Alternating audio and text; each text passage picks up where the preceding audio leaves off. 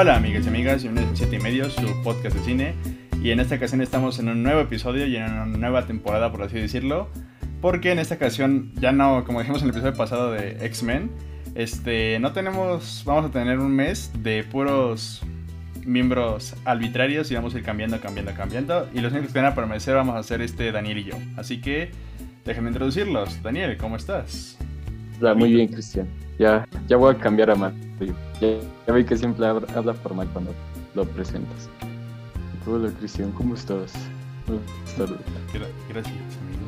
Gracias. Y bueno, también en esta ocasión traigo justamente a un invitado que yo considero un amigo. Que este, sí, este, un amigo bastante bueno, que de hecho todos aquí somos de la escu- misma escuela, o sea, todos estamos en el la misma escuela y casi mismo horario. Pero bueno, déjenme introduzco a alguien, una persona muy, muy, muy talentosa, Axel. Hola, ¿qué tal? ¿Qué tal? ¿Cómo andan? Muchas gracias, muchas gracias. Muy bien, ¿qué nos pudiste venir? Es un honor.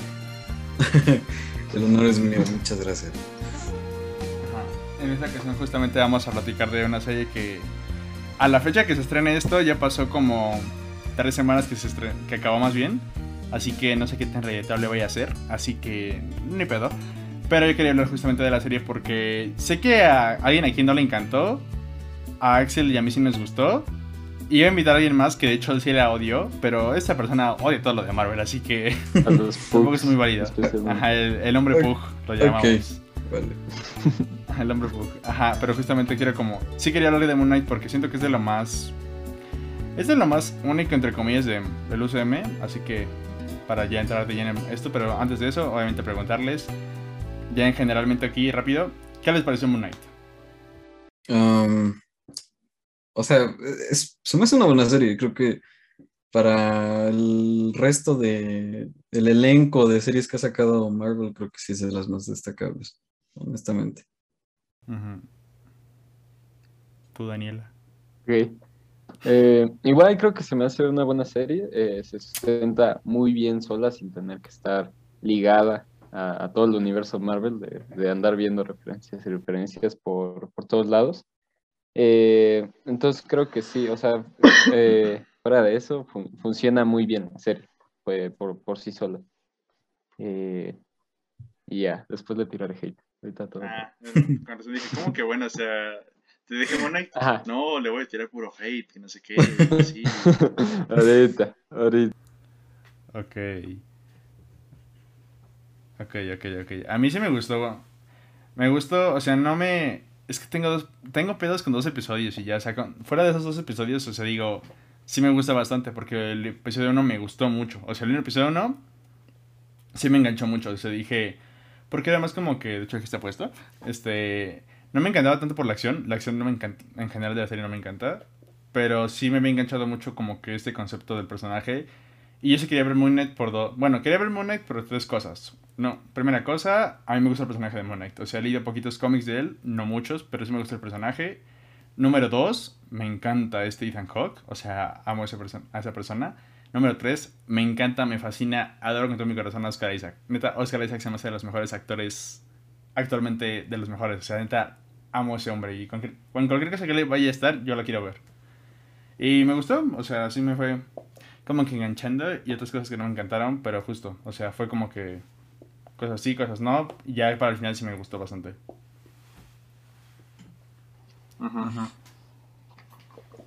Ahora, jus- ajá. No, no, quiero que continúes. Voy a reservarme esto para, para más adelantito. Ok, justo.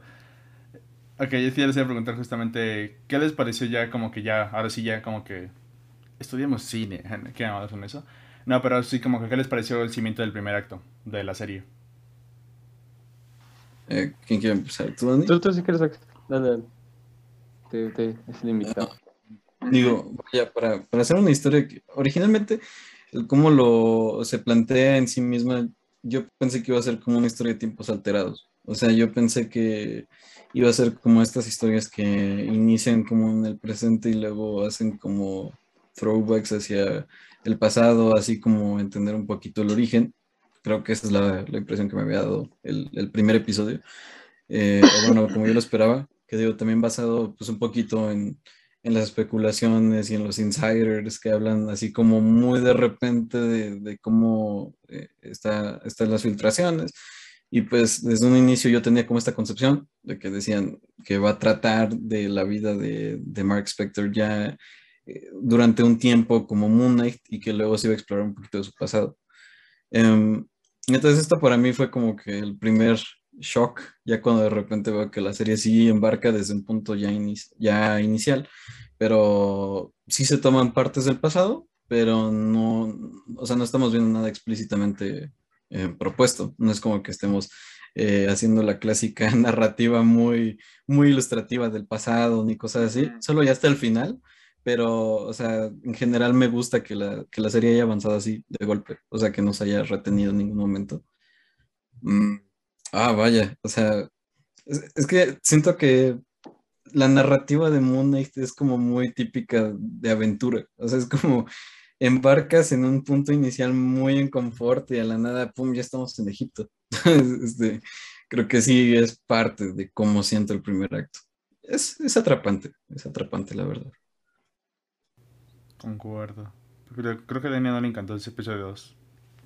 El episodio 2 sí es no, pero, o sea, justo lo que dice, lo que dice Axel, creo que justo en Moon Knight tiene un buen arranque, porque lo que había visto con las demás series de, de, Marvel es de que te dejaban mucho tiempo en el misterio, o sea, era mucho, muchos episodios de, de, de mantenerte ahí en el misterio.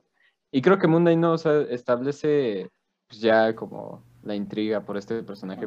visión de odio. Desde, el primer episodio.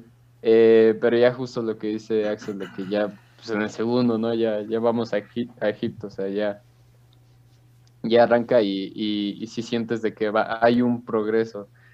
Eh, unas inconformidades ahí con el episodio 3 y, y el 4 pero, pero al menos sí ya se siente como, como que sí, en verdad ya está arrancando la historia. Y no solo están, eh, ¿cómo se dice?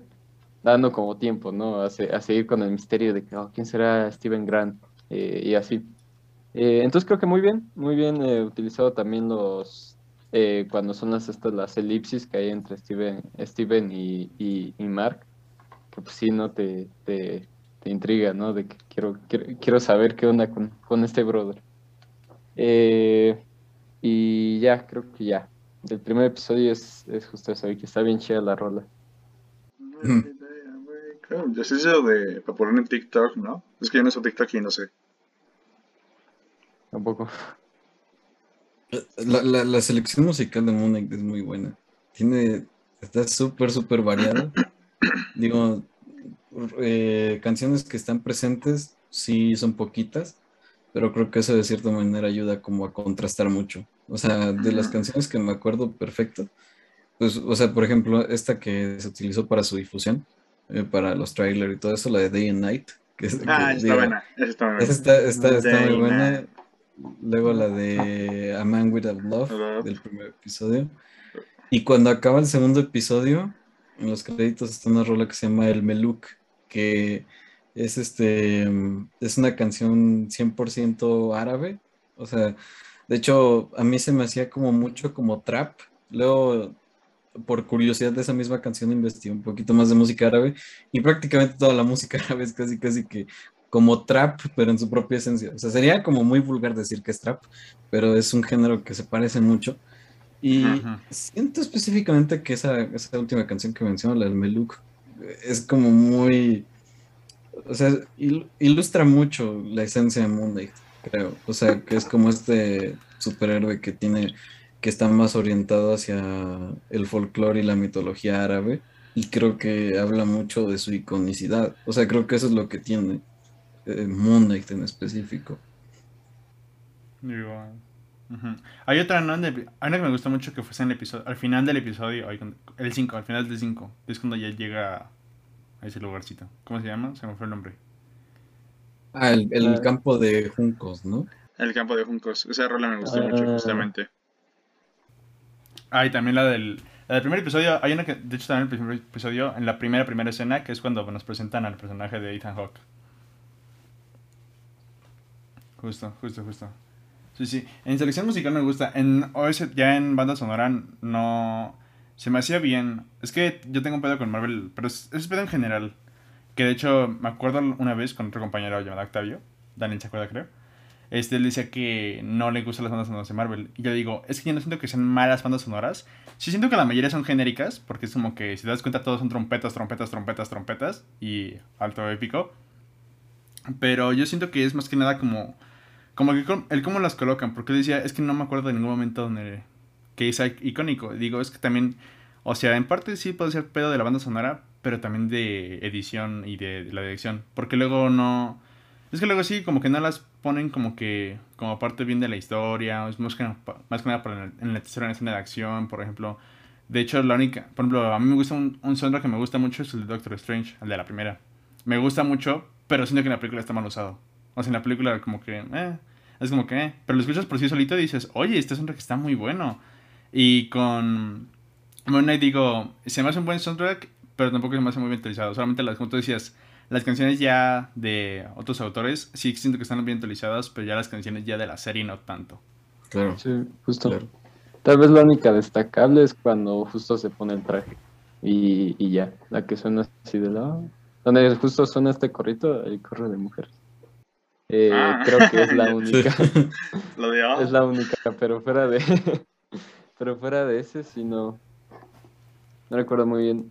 Pero me gusta que todo detrás de la producción de, de, de, esta serie, sí justamente se ve desde ahí, desde ahí eh, la cultura, ¿no? La cultura árabe y, egipcia, por justo la elección, ¿no? De las personas que están en, en el crew, en, en, en, todas las áreas, ¿no? De, de la serie hasta el mismo director, que no me acuerdo su nombre, pero igual justo.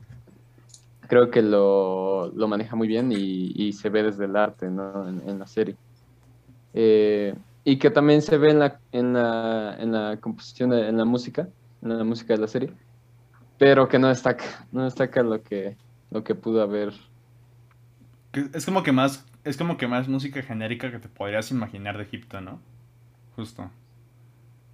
Justo, sí, no me, no me encantó eso tampoco. Sí, o sea, el, problema con Moon Knight es de que por momentos te muestra, o sea, creo que compete mucho con lo que, con lo que señala el director. En un inicio que, pues, o sea, el director es árabe y él quería precisamente, pues, cómo difundir un poco de la cultura em, de su país, de compartir un poco de, pues, no de sus tradiciones, pero a lo mejor sí de su folclore, así como un poquito, eh, digamos, superficial. Pero el problema es de que Moon la mitad de las cosas que se muestran en forma de representación, es como que algo que sí está bien estudiado y sí está bien hecho por personas que realmente saben de lo que hablan. Y el otro por ciento, siento que es como caer en los estereotipos comunes que tenemos como de Medio Oriente. O sea, se me hace muy chistoso eso porque Digo, no me sacó de la inversión, pero muchas veces yo decía, ay, no sé si realmente esto es lo que significa la cultura eh, de Medio Oriente, O sea, eh, el, hecho de que llegues como a Egipto y toda la ambientación sea como probablemente las películas de Indiana Jones y probablemente como el 90%. Sí, eso también me molestó, todo arenoso, todo amarillo, todo casas así, digo, ok. Es como presentar a México con el filtro amarillo, o sea, creo que es caer en un en un cliché muy, muy evidente. No sé, como por parte de, o sea, qué dirección creativa se ha utilizado en ese sentido. Como para chocar. ¿Alguien aquí vio Shang-Chi? Sí. ¿Ahí pasa lo mismo o no? Um, es que siento que es el problema, o sea, creo que es parte, em, no sé, yo lo, yo lo he platicado varias veces en las obras de Marvel, creo que es parte de, de este sentir como de meter, o sea, infundir mucho el toque Marvel en la dirección creativa. O sea, si algo es reconocer mucho de otras productoras o de, digamos, eh, otras distribuidoras que realmente están eh, cimentando su, pues no es universo cinematográfico, porque creo que eso quedó muy en, la, digamos, en los 2010, pero me refiero a de que, digamos, establecen un universo de personajes y cada uno tiene su propio estilo y creo que así funciona mejor. O sea, si algo ha demostrado, por ejemplo, DC con The Batman, quizá, es de que si inventaron su propio universo está bien. Y Moon Knight hace eso, pero de vez en cuando tiene sus toques. Y Shang-Chi lo mismo. O sea, Shang-Chi establece como esta historia muy centrada en la cultura china, pero de repente sale Marvel y te combina conceptos eh, del Mm, mandarín, güey. O sea, como que siempre está Mm. introduciendo algo que directamente tiene que ver mucho con, con, con Marvel y quizá con su perspectiva un poquito eh, sesgada, digamos, de, de las culturas en general. Sí, ok, ok. ok. Fíjate que ahí encuentro un punto bueno y un punto malo. Porque un punto. De, bueno, de Moon Knight, en general, las películas de Marvel, lo que tú dices, como que está como que muy, ahora sí que enganchado, pegado, por así decirlo, como que lo que tú dices ya es la paleta UCM, por ejemplo. Que sí, igual es como un pedo para mí a veces. Y, por ejemplo, algo que, por ejemplo, sí me gustó de Moon Knight y que lo destaco, es que no tiene tanto eso en la- a nivel historia, que no es muy dependiente de, del UCM. Que, por ejemplo, creo que de- dependientes del UCM son Shang-Chi, no, no sé, o sea, no sé. Pero, por ejemplo, Doctor Strange, o sea, ya la vimos, es muy, muy dependiente de lo que vendrá en el futuro. WandaVision igual es muy dependiente de lo que vendrá en el futuro. Igual Falcon y Winter Soldier, igual lo mismo. Y las únicas que no, según yo, son esta y Loki. Creo que también Hawkeye, pero no la he visto, así que no puedo opinar. Pero creo que también. Y justamente por eso me gustó muy net. Pero porque es como que su propia cosa, o sea, es su propia cosita como que no le importa ni el futuro ni el pasado de Marvel. O sea, eso, eso sí me gustó de Moon Knight, que es como que vamos a centrarnos en esto, en eso. Porque a mí ya me tiene un poquito... Eso me cansa de Marvel, eso sí me cansa mucho de Marvel, de que... Pero espérate, porque esto se viene para lo siguiente. O espérate, porque tienes que ver las tantas, no sé cuántas películas para entender esto. Y es como que... Qué hueva, o sea, neta, qué hueva. O sea, ni DC Comics hace eso, o sea... Y Moon Knight sí me gustó justamente eso, de que empieza y es como que mm, puedes verla sin, sin haber visto nada de Marvel, de hecho. Su propia escena post créditos, o sea, no, no te lo tienen que relacionar de que, ah, Moon ya se va a unir, no sé, a los Avengers o algo así. O simplemente seguir con las bases, ¿no? De lo que está contando su historia y, y el propio mundo que está creando en el universo de Marvel. Correcto, justo. Justo, que de hecho incluso puede funcionar sin dejar poscritos. Es que, o sea, siento que la escena post-créditos refleja mucho la intención que debes de tener tanto al escribir y, y establecer una serie. O sea, creo que el final tiene que ser, digamos, eh, digo, autoconclusivo al problema inicial y a lo mejor puedes dejar como esa pizca de que a lo mejor puede venirse algo al futuro. Pero si te das cuenta, muchas veces, bueno, si se dan cuenta, muchas veces las, las series de Marvel, yo me he visto casi todas, la única que no he acabado de ver es Hawkeye pero casi todas acaban en, ok, ya resolvimos todo este pedo que pasó en la serie, pues ahora ya te preparamos, o sea, la serie al final te resulta en, ah, bueno, viste esto, pero no por, o sea, para consumir el producto en sí mismo, sino porque te estamos preparando con esta serie para esto que se va a venir a continuación, esta nueva película, por ejemplo, WandaVision, prácticamente todo el arco de Wanda y toda esta narrativa emocional y desarrollo de personaje eh, resulta completamente desperdiciada porque dice, ah, bueno, ya viste que, se, que al final sí reconoció sus errores y liberó al pueblo de Westview, pues ¿qué crees? Todo esto fue una preparación para que dentro de dos años vayas a ver Doctor Strange. Y siento que con Moon Knight sí se hizo muy bien porque es como de, estás estableciendo la continuación de tu personaje, no del universo donde está. O sea, estás estableciendo, puede que haya una continuación con, con Jake Loki, pero así, así a secas. O sea, no te dice, no, y luego se va a unir a los Vengadores o va a formar los. Midnight Suns. O sea, creo que eso es lo que me gustó de la escena. Igual.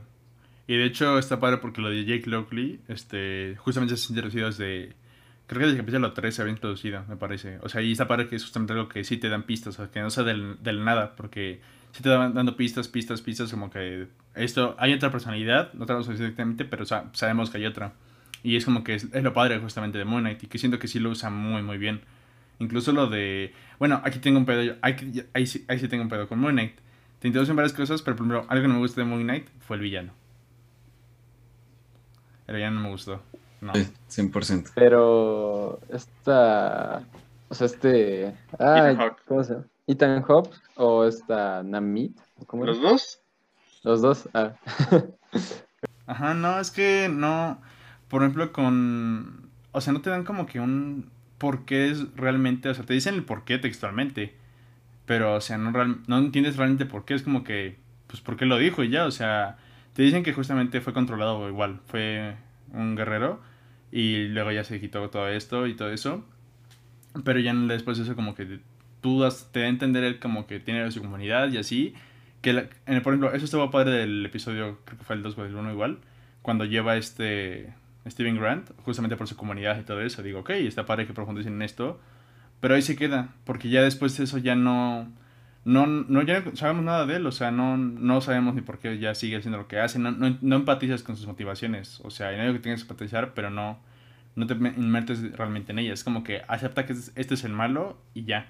Y en parte es, es malo, sí, pero me gusta también, en parte, siento que debe ser un episodio más, un poquito más para él, porque el momento que se desvían de esto es cuando ya entramos de lleno a lo de la cabeza de Steven Grant, todo eso. Que de hecho, eso fue mejor, mis cosas favoritas de la serie, porque su conflicto es más que nada eso. Por lo menos Steven, como que de hecho serie son dos conflictos. Como que el de Steven es como que saber qué, qué carajas está pasando en su cabeza, o sea, como que qué demonios le está pasando. Y el de este. Ay, se me fue el nombre. El de Mark, perdón. El de Mark es justamente ya derrotar a. Derrotar a esto y librarse de ser el Moon Knight. Pero eso me gustó mucho de la serie, que es justamente como que pelear entre esto. Y de hecho se me hizo un muy buen giro lo del episodio 5, justamente que, que te enteras como que el protagonista en realidad es como que la invención. Ajá. Ay, el episodio 5. Estuvo muy bueno, ese episodio estuvo muy muy bueno. Feo. Es mi cuando favorito. Steven. Es mi favorito. Cuando Steven queda en la Por dos.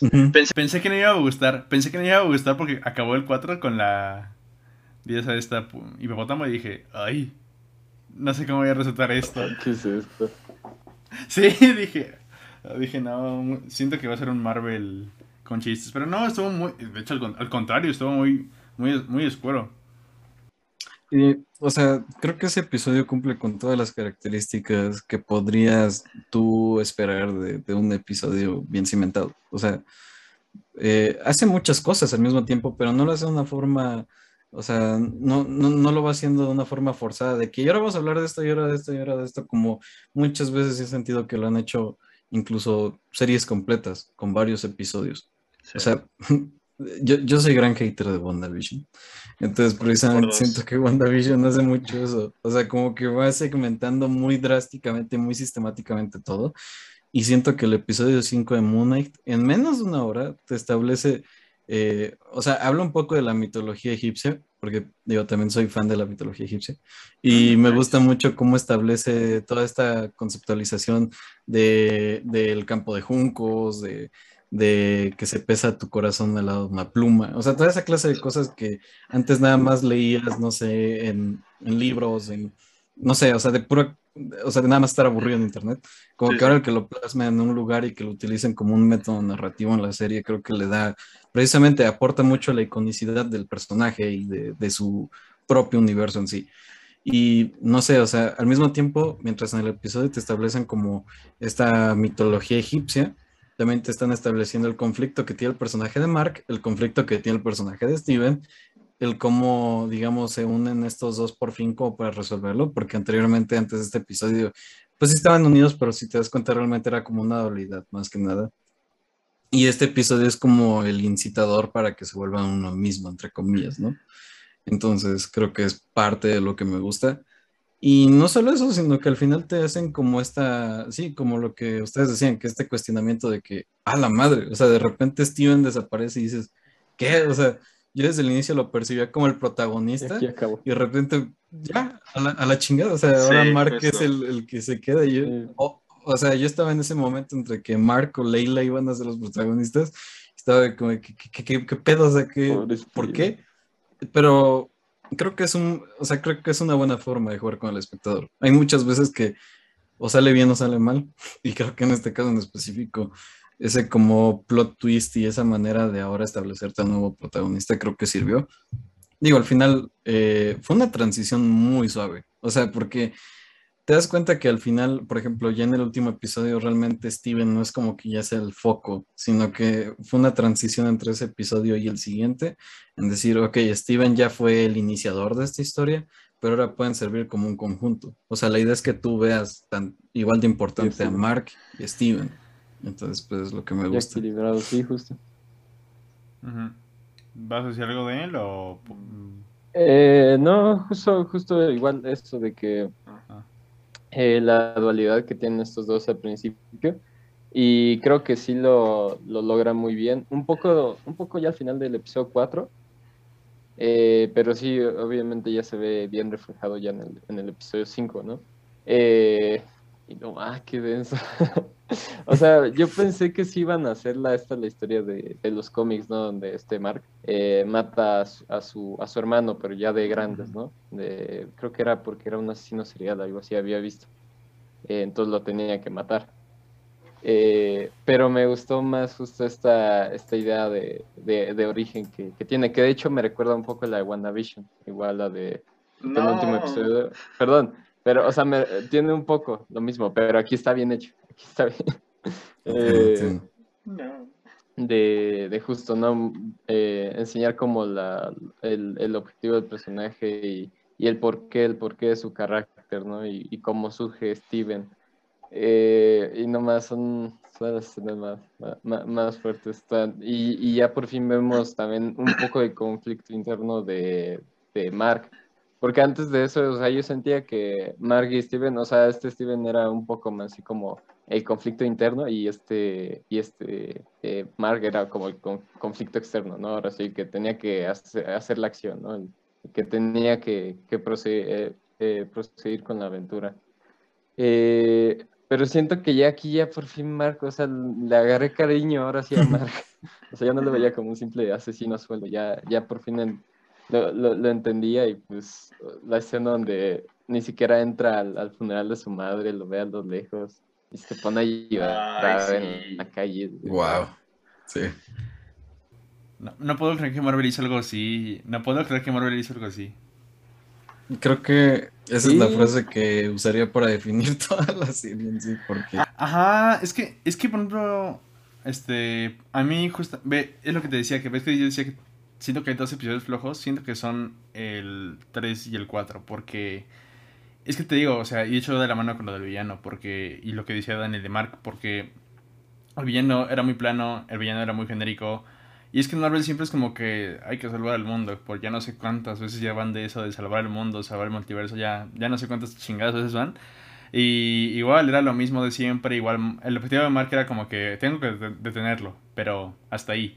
Pero es, eso era todo. Pues Mark me aburría mucho. Cuando yo prefería, prefería ver a Steven que ver a Mark. De hecho, por eso me gusta mucho el episodio 1. Porque en el episodio 1, una escena que me gusta mucho, y también por Oscar Isaac, obviamente, es cuando va, va a la cena con la chica y le dice, ¿de qué hablas? O sea, era como que hoy dice, no, vamos, o sea, eso fue hace mucho. Y es como que ya ahí tienes el conflicto luego, luego de este Steven de que o sea, esto le está afectando su vida, o sea, le está afectando mucho su vida, sus relaciones, de que, hasta él lo dice con su amigo que de, de callejero, este de ahí, dice como que, dice como, si algún punto tengo una novia, o sea, ¿cómo, ¿cómo le haré? O sea, no puedo dormir con una correa ahí, con ella, o sea, como que sí ves que afecta sus relaciones y todo eso.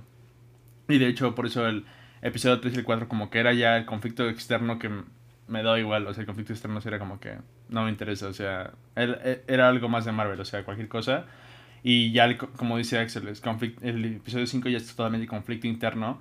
Y conflicto de Steven de que, ¿por qué mi vida está afectando? Y ya el conflicto finalmente de Mark de, ¿por qué surgió este Steven justamente? Y se me hacen escenas duras, o sea, se me hacen escenas que te juro que digo, no puedo creer que Marvel hizo esto. De, o sea, poner a una mamá diciendo, poner a una mamá diciéndole que tú mataste a tu hermano, de que siempre tuviste celos, cosas así. O cuando lo, cuando lo golpea, esa escena se me hizo muy fuerte. Cuando, cuando vemos cómo surge este Steven de que no hagas esto.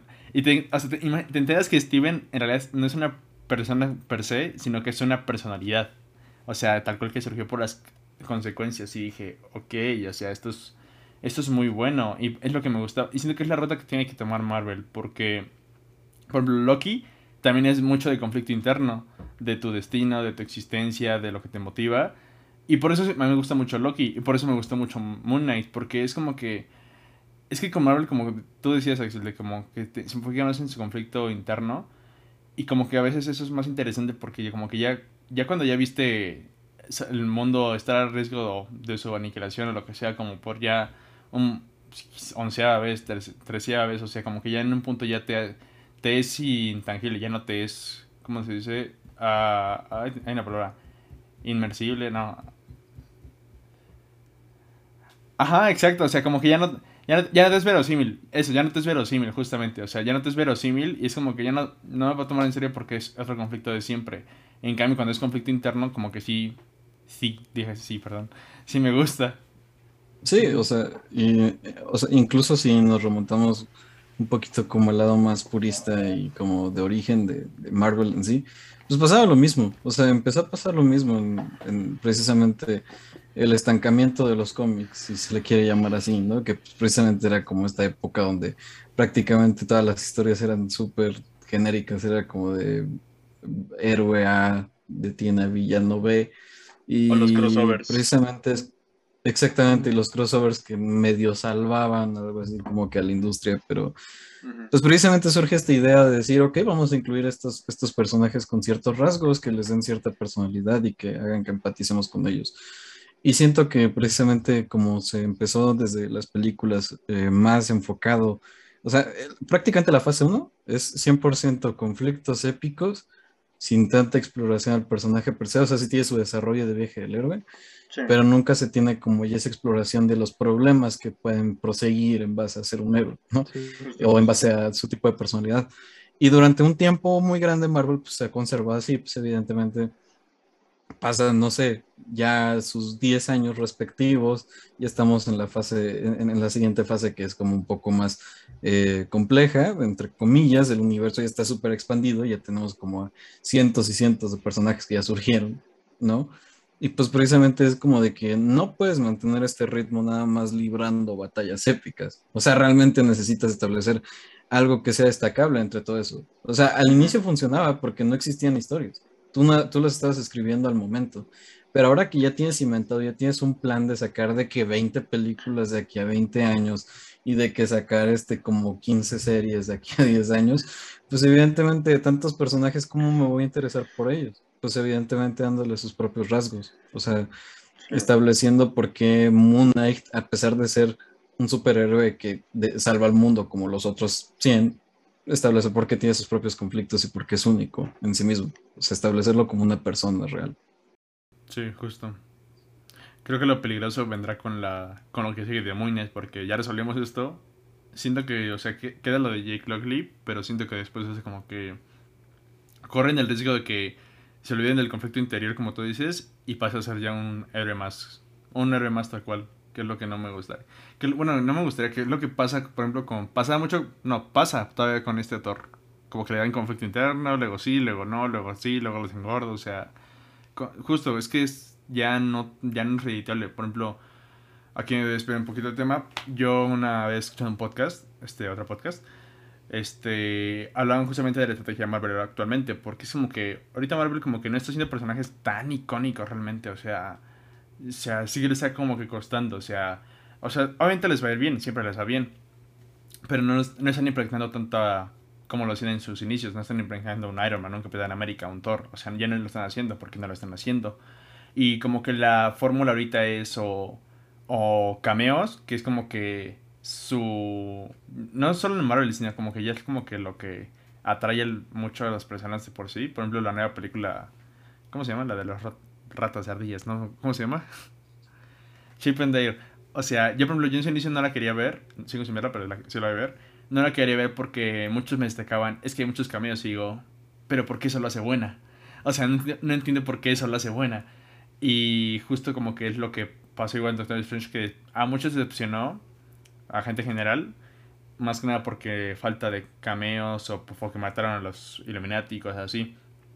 Y a mí personalmente siento que Marvel se está yendo por o por los cameos o siento que un modelo que van a hacer actualmente si se dan cuenta es como que sacar series, siento que van a hacer esto, personalmente siento, siento que van a hacer esto, que lo escuché en el podcast, es como que sacar series, ver qué serie funciona, ver qué popular pegó más y sacar algo ya más grande de esos personajes, porque es como que lo que están haciendo, por ejemplo, ¿qué personaje pega? Doctor Strange, ok, WandaVision pegó mucho, ok, traigamos a Wanda, tal, tal, tal, y su arco, todo eso, lo vemos en la película. Y ahorita justamente como que Falcon Winter Soldier, ok, tuvo popularidad, vamos a hacerle ahora sí su película a este Capitán América, porque vieron que ya funciona entre las audiencias. Es como que, como, como una serie es más rediteable, es más digerible para las personas actualmente en esta generación de streaming, justo como que es como que su...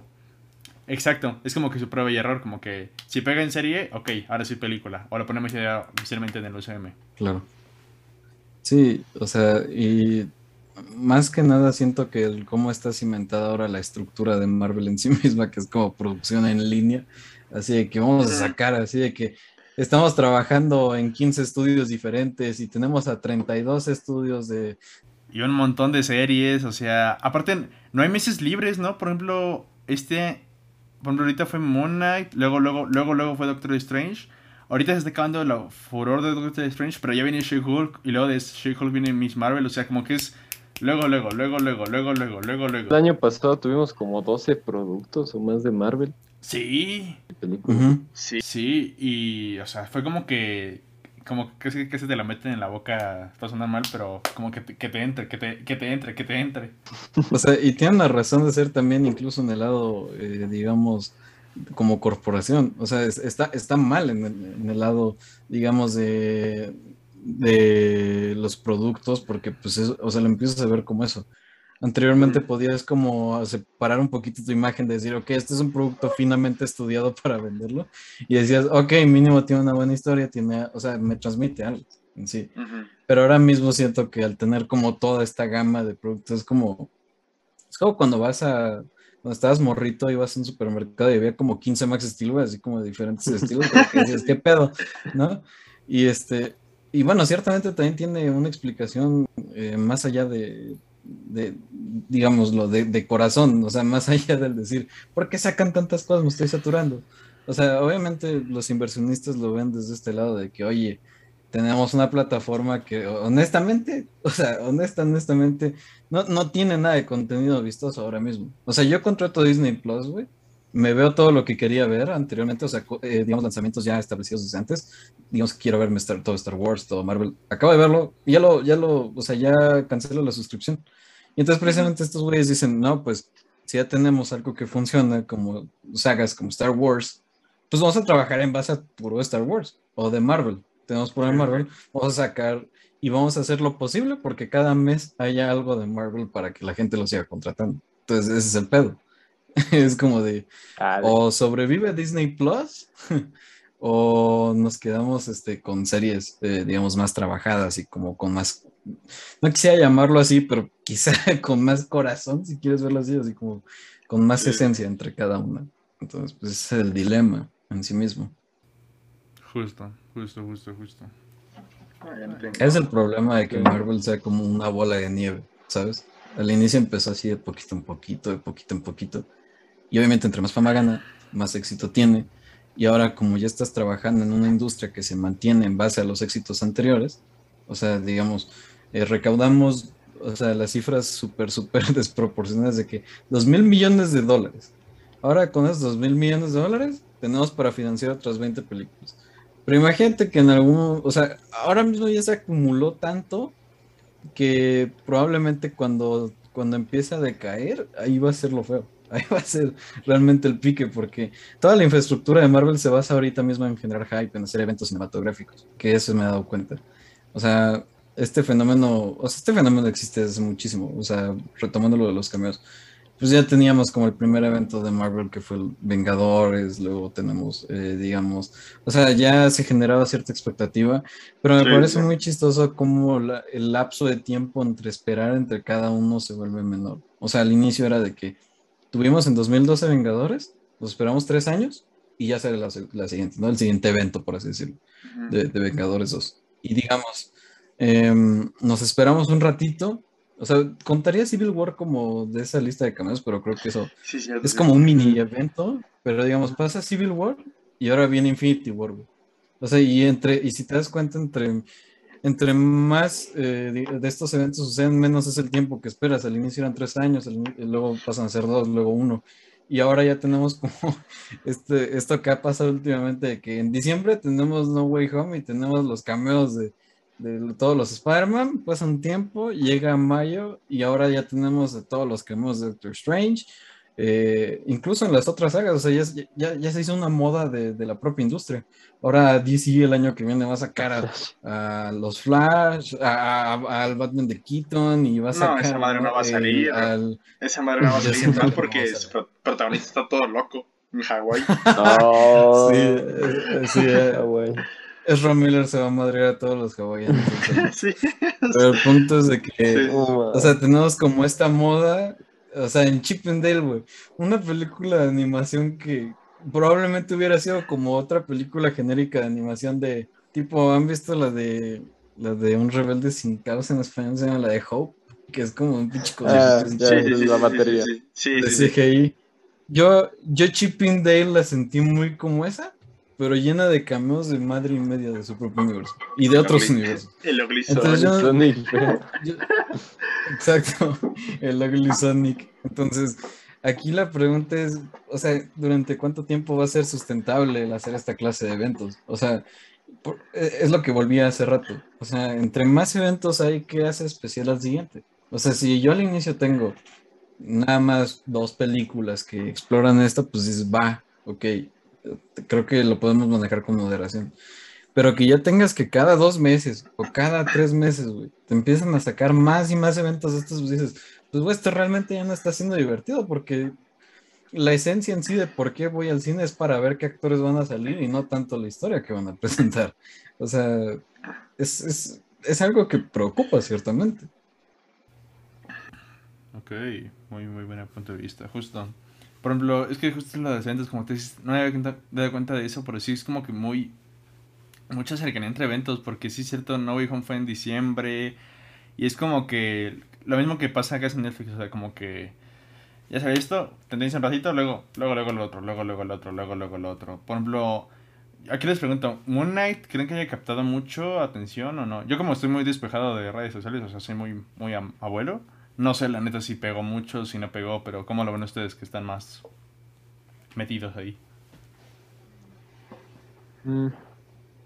Pues yo bien, o sea, no siento que haya sido el boom como fue en su momento WandaVision, eh, pero siento que sí le fue bien, o sea, al menos sí tuvo una buena recepción en parte de- del público hacia, hacia el personaje de Moon Knight, pero en visualizaciones, no sé, tengo la duda, o sea, la, la serie más vista creo que de Marvel ha sido Wanda, Sí. entonces Sí. no creo que lo haya pasado. Mm, o sea, yo por como lo percibo, basado en cómo estoy en redes sociales, o sea, cómo están formados mis grupos sociales ahí, pues te diría, no, pues sí fue un boom, pero nada más en los grupos de nicho. O sea, yo lo noto de que, eh, pues, o sea, con el paso del tiempo, pues se han formado estos grupos así como de fans y, páginas, y ahí sí, hubo difusión, pero fuera de eso, cuando ves al gran grueso de la gente que ve cualquier fregadera así, de repente entretenimiento, de que, ah, mira, vamos a ver esto. Siento que en esa parte como de gente más, eh, digamos, fuera de Marvel, no hubo tanta repercusión. Y creo que es precisamente lo que señalábamos antes de que, como que con cada serie, el hecho de que haya más y más series, pues lo hacen como más invasivo, más aterrador al espectador casual. O sea, yo como espectador casual, digamos que, digo, nosotros porque pues prácticamente desde que salió el universo Marvel, pues estamos ahí, ¿verdad? Pero Sí. ponle tú a alguien que, no sé, toda su vida lo ha ignorado y dice, oye, quiero saber del universo Marvel.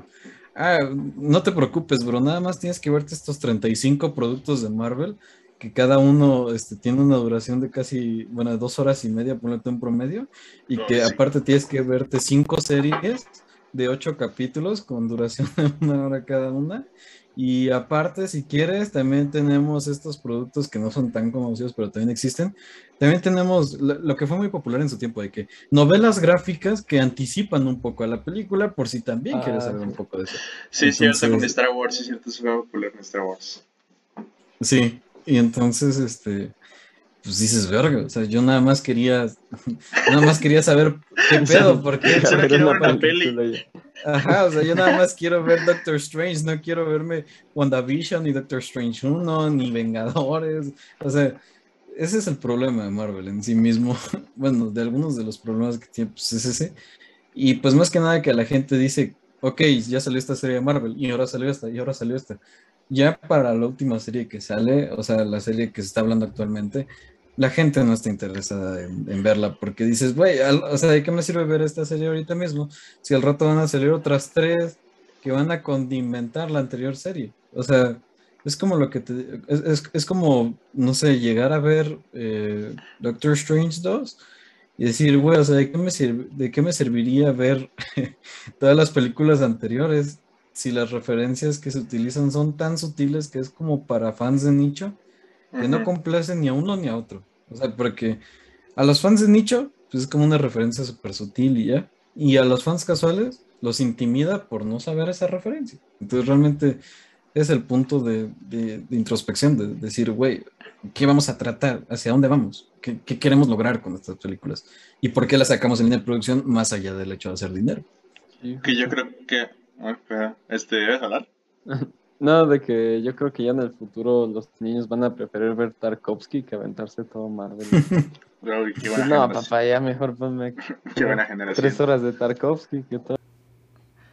Ajá, fíjate que es interesante lo que dice este Axel, porque just, siento que también por eso Moon Knight, aparte de su historia, porque ahorita, ahorita voy contigo, Dani, porque sé que le ibas a tirar hate, este, siento que parte, es lo que dicen con Doctor Strange muchos, o sea, Doctor Strange es medio malona, pero por su guion, pero muchos se quejaban justamente de los Illuminati, de que los mataron, es que ¿por qué los matan? ¿Por qué no los usan para el futuro? ¿O por qué no más cameos? O sea, es como que Justo, o muchos se quejan de que no entienden de dónde vienen esos personajes, o se quejan de que no los usaron bien, como que es más, es más la preocupación que mismo Marvel o Disney ha implantado en su audiencia de saber qué viene el futuro y saber por cuándo es el próximo evento, cuál es el que se, se supone que el siguiente evento gran que tienen es el que, bueno, a largo plazo, creo que es Secret Wars, no estoy muy seguro, pero igual con Moon Knight, con Moon Knight como que está muy separado y es más como de conflictos, de la personalidad o cosas así. Y aparte de que sí, oye, lo, lo de siempre es salvar el mundo.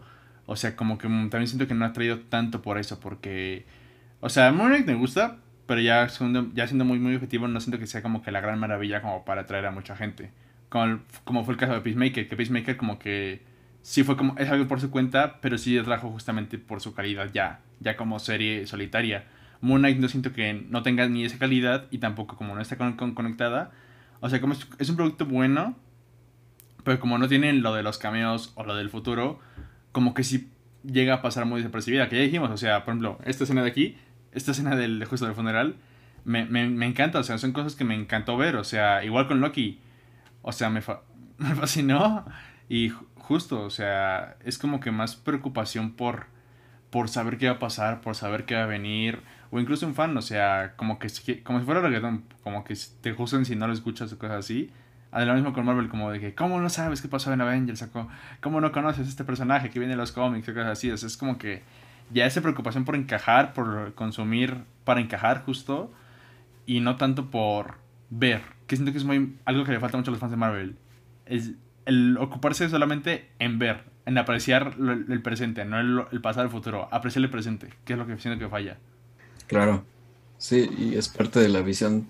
O sea, el problema es de que esta visión ambiciosa que originalmente sale por las planeaciones empresariales, ahora se transmite a la, a- sea, al nicho que ve Marvel. O sea, es como de que, ok, está bien que tú como empresario digas, ok, vamos a sacar 10 películas a largo plazo.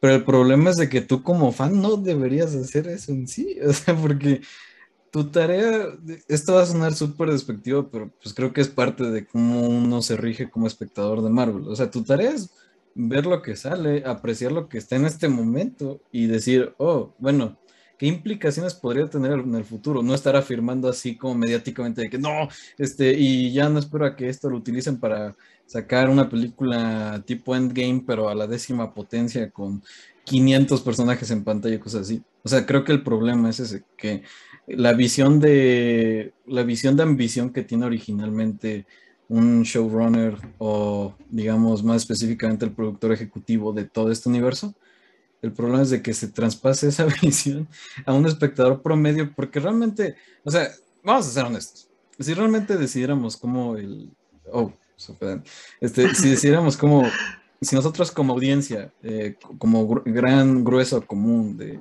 de lo que vemos esto, decidiéramos cómo van a seguir las historias, prácticamente todas serían un fanfic de Wattpad. O sea, no, no, no, tendrían como una correlación sustentable. Entonces, ¿por qué la gente que no tenemos como mucha noción de cómo establecer nuestras historias a futuro estamos teniendo la preocupación y la necesidad vital de todo el tiempo estar diciendo, sí, vamos a sacar esto, y ahora que salga esto, y esperemos ahora salga esto, y ya no espero que salga esto. O sea, me da miedo pensar en eso. O sea, es parte de cómo nos ha acostumbrado Marvel a hacer. Sí, justo, como que es muy del consumismo, consumismo, y es, tú dices, es muy terrorífico. Por ejemplo, yo sí siento que Marvel ahorita está en una es que yo no siento que Marvel vaya a desaparecer de, la noche a la mañana. Siento que va a ser como que poco a poquito, poco a poquito, poco a poquito. Yo siento que ahorita. Yo personalmente siento que estamos en el inicio de su caída. Es que no va a pasar ni en dos años, ni en tres, ni siquiera en cinco. Siento que va a ser como que ya de aquí, como que ya poco a poquito. Sí, y siento que con Marvel no va a ser una caída lineal. O sea, no es como. No va a pasar como con Netflix, así que de repente está cayendo en picada, sino con Marvel vamos a ver como esta constante caída, pero a lo mejor un pequeños alzamientos. Y así, o sea, de hecho me recuerda un poquito como a la fase, creo que era la fase 2 o 3, que también empezamos con esto. O sea, había como estos mismos problemas de que, o sea, como en esa parte donde ya establecían una secuela del personaje cimentado, como que la gente le empezaba a aburrir, o sea, por ejemplo, con todo un mundo oscuro, oh, cómo lo aborrezco, pero la gente no decía, oh, vamos a ver todo un mundo oscuro, o sea, o incluso Capitán América, El Soldado del Invierno, que para mí creo que es de las mejorcitas de, del universo cinematográfico, aún en su tiempo no, no fue tan mediático. O sea, la gente no estaba tan interesada en ahora ver la secuela del Capitán América. O sea, estos güeyes, y, y, no los culpo, o sea, son espectadores casuales a fin de cuentas. Yo vuelvo a lo mismo, no, no voy a verme treinta y tantas películas y series nada más para ver la continuación de esto. Entonces la mayoría de la gente se formaba en esto de que, ok, no voy a ver el intermedio, sino que voy a esperarme a que salga la siguiente de Vengadores para realmente volver a ir al cine, ¿no? Y, siento que estas decaídas ya han pasado constantemente en Marvel pero siento que en este caso específico te decía que como es una bola de, nieve, anteriormente la caída fue muy pequeña, pues porque realmente era su pleno alzamiento, o sea, su pleno, su plena, eh, el alce hacia su clímax. Pero ahora mismo que ya pasamos el clímax, que para mí siento yo que fue en game, que fue como una conclusión completamente, siento que como ya, ya llegamos a la cima, por así decirlo, ahora van a haber estas decaídas, pero en mayor potencia. Ahora sí se van a a presentar eh, las consecuencias de tener tanta audiencia y tanto impacto. Porque así como lo consiguieron, lo pueden perder muy en chinga. Y va a haber pequeñas películas entre en medio que traten como de generar el hype para que no se vaya tan en picada, así como esos pequeños piquitos hacia arriba, pero sí, siento que se van a seguir cayendo hasta un punto donde... O sea, siento que va a ser como un ciclo, ¿sabes? Porque siento que al final Marvel suena muy loco esto, pero a lo mejor en 10 años va a ser muy de nicho porque ya va a ser un, punto donde no esté tan en la boca de todos. Justo, justo, justo. No, sí, muy, de acuerdo contigo. ¿También puedes hablar? Sí. ah, ok, es que... Escuché. Es que te, te, desapareciste y dije, no, ya, ya se enojó. Ya, ya me enojé ya. a mí me encanta Marvel. Ah, Daniel, te quería preguntar a ti justamente y si puedes decirnos también por qué al hombre de la barba no le gustó, este, tú no, tú no, este, el, otro, el otro. Ajá, el otro barbón, este... ¿Tú por qué le querías echar la gente a Moon Knight? ¿O qué fue lo que no te gustó a ti y a Alfonso? O sea, ¿qué, qué les disgustó? Ah, tal vez, o sea, le pasa un poco, siento yo. Me, me encanta mucho el, eh, el, quinto episodio, ¿no? Pero siento que llega un punto donde ya mete demasiados conceptos que al final no termina de abarcar. Por ejemplo, el villano, que al final ya no eh, eh, terminamos de entender bien sus motivaciones y cómo terminó ahí. Eh, todo esto de más allá, o sea, de que sentí un poco como, como en Shang-Chi cuando ya llega a, a, su pueblo natal, el, el Shang-Chi. Y justo ya te presenta a todo un mundo, un montón de cosas que tú de, bro, ¿qué, ¿qué es esto? O sea, hace, hace un episodio ya me estaba diciendo de que nada pasó, todo fue un sueño y, claro. y pues está, estaba loco el Grant, el Steven Grant. Eh, entonces como que siento eso justo, que es un poco más apurado. Y, y esto no, no no me gustan.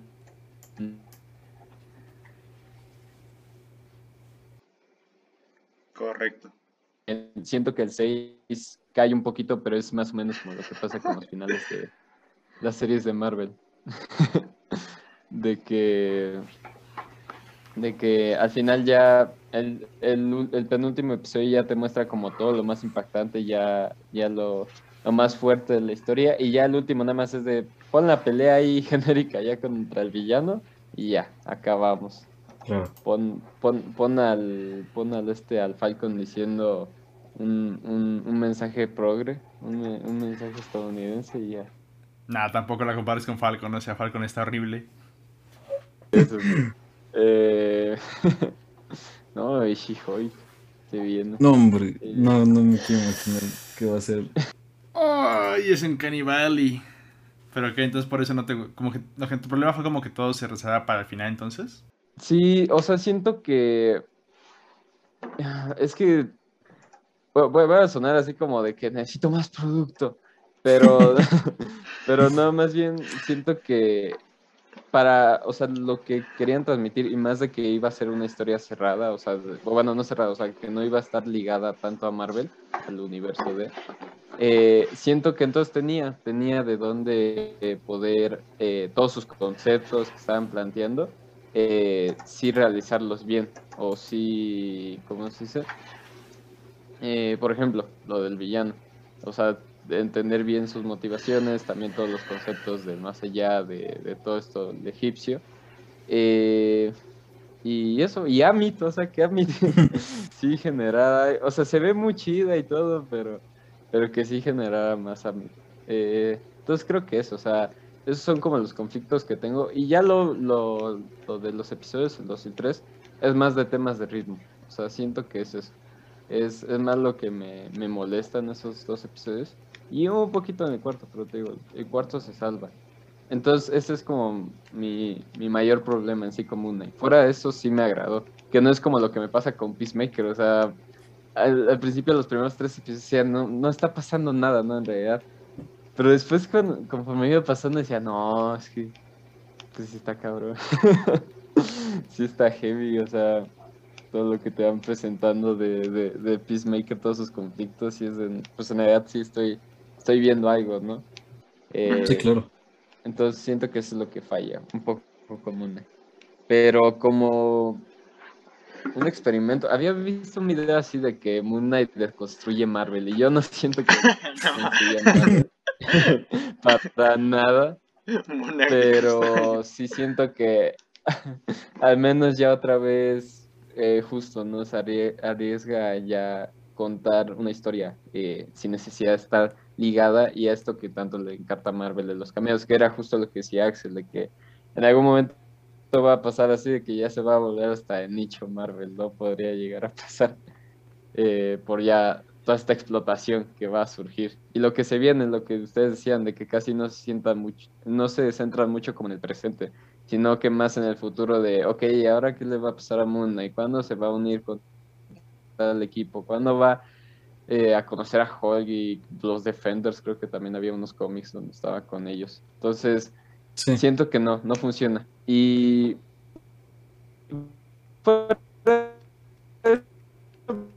me gusta el estilo. O sea, porque bien es celestial, la destruir en estos tipos de historias. Me gustan más como centradas, más como pues, y no en este mundo. En sus problemas, entonces por eso me gusta el, el universo, ¿no? Disney te está odiando ahora mismo. El ratón tiene una antena parabólica. ¿Alguien está hablando mal de Moon Knight? Cállalo, cállalo, que no hable. Digo, no sé si ahorita se debe recuperar. Eh, no sé, Mm. que- creo que se le fue el... ya se- Ok, es que- me silenció Ah. Disney al parecer. Ah, ya, ya, ya. No sé qué pasó, otra vez me sacó de la nada. Eh, pero bueno, eso ya, creo que es una señal para que deje de hablar. Eh, entonces, sí, eso. Eh, me, me gustaban esos conceptos que estaba presentando al principio Mune. hay otros que me hubiera gustado que fueran más explorados y fue lo que me arruinó un poco la serie. Y, y ya. Pero Alfonso, ¿qué le molestó? Esto es hermoso el episodio. ¿Qué? ¿Qué? Todo. Como que todo. ¿De qué hablas? Daniel. El ratón lo volvió a hacer. Es que le entendí todo es hermoso. Y dije, ¿qué? Y me dijo todo y yo. o sea, ¿cómo?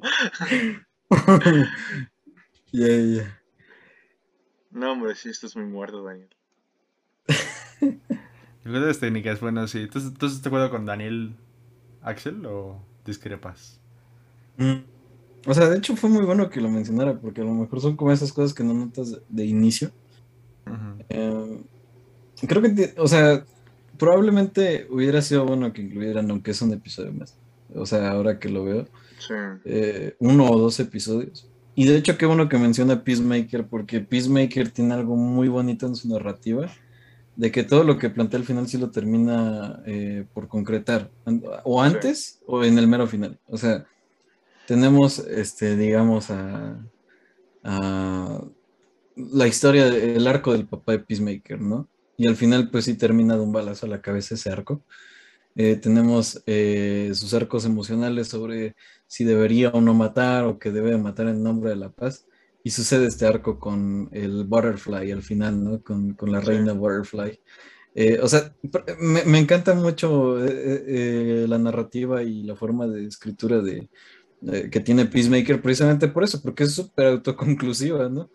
Y con Moon Knight, o sea, siento que sí podía haberlo logrado, no sé, por el quinto episodio. O sea, el quinto episodio para mí es magistral, pero el problema es de que a lo mejor decae un poquito en el 6, porque a lo mejor te plantea varias cosas que pueden finalizar, pero que necesitarían como un intermedio entre el 5 y el 6. O sea, si hubiera existido un capítulo en medio del 5 y el 6 que hubiera solventado esos planteamientos que tiene al final, o incluso que también, que, que fuera un, un capítulo en paralelo, o sea, un capítulo, hasta estaría chida la idea, ¿no? Sí. Plantear un poco del, del conflicto interno de, de Mark y Steven, y al mismo tiempo plantear el conflicto interno de, bueno, digamos, esta dualidad de Amit y de este Harrow. O sea, hubiera estado hasta chido eh, formular algo interesante entre esos dos, entre esos cuatro, esa- ese dueto de personajes. Y creo que si hubiera funcionado en un paralelo, en un, en un episodio paralelo. Y digo, o sea, menciono mucho y estoy siendo muy conciso en qué estructura debería ocupar, porque creo que el paralelo hubiera dado para mucho en empatizar con el villano. O sea, es lo que pasa a veces cuando escribes un villano de superhéroes, de que sí o sí, muchas veces tiene que tener las habilidades de tu protagonista, digamos, como para encajar esos dones, pero cómo se desarrolla cada uno. O sea, cómo las diferentes mentalidades de los dos desarrollan ese don. Por eso tenemos estos personajes como Iron Monger y Iron Man, o tenemos, o sea, como dualidades que son de poder paralelas, ¿no? Sí. Y Harrow, Harrow al haber sido un sirviente de Khonshu, pues creo que hubiera servido bastante para establecer esa dualidad de poder y también de planteamiento. O sea, está... a mí me encanta el planteamiento de Harrow y de Amit, pero no lo hacen bien. O sea, el Sí. planteamiento está hermoso, pero el cómo se establece ya Justo, en justo, pantalla, justo, sí. cómo lo desarrollan, no me gusta. Esa es la cosa. Estoy de acuerdo- muy de acuerdo contigo, igual, porque la escena inicial de Harrow, o sea, como. De hecho, la, serie empieza con él, no con este Steven Grant. La serie empieza con él, empieza con él, y ves más de su comunidad y todo eso, pero. Es más, ¿sabes de qué me acabo de acordar? Que este Harrow es lo mismo que, que Caecilius. Es lo mismo. Es exactamente lo mismo, como que fue igual un aprendiz, después se despegó y ya está como que buscando a otra entidad. Y digo, es exactamente lo mismo y cometen igual el mismo error, como que igual su dualidad, el paralelo del héroe, todo esto, y que igual como que le termina jugando medio mal. Y pas- les pasa lo mismo, de que no, entiendes el por qué. O sea, por ejemplo, lo, de la balanza se me hacía interesante de... Hasta se me hacía, se me hacía un plano moral interesante de que, cuál es como tu postura de que castigar a alguien que va a hacer algo malo o esperar a que ya haga como que el acto. O sea, se me hacía esto interesante porque eso sí, eso sí, de hecho se lo sé porque lo vi en Amer- American Gods. Este, justo está padre, es justamente eso de qué tan puros son los corazones de las personas, o sea, sus almas, todo eso. Y se me hace interesante, pero es que siento yo que lo que falla ahí no es tanto lo que dice Daniel, siento que es más que nada como el cómo lo cuentan igualmente, porque como decía él, como que te interesaba más el conflicto interno de Steven Grant que lo de Mark. Mark te interesa hasta el episodio 5. Y ya después siento que, es más, hasta siento que el verdadero clímax es en el 5 y como que en el 6 ya como que es, como, como dijo la maestra de guion, ¿te acuerdas? De que pasa el clímax y justo después del clímax lo que, lo que automáticamente va a pasar en una historia es de que ahí vas para abajo.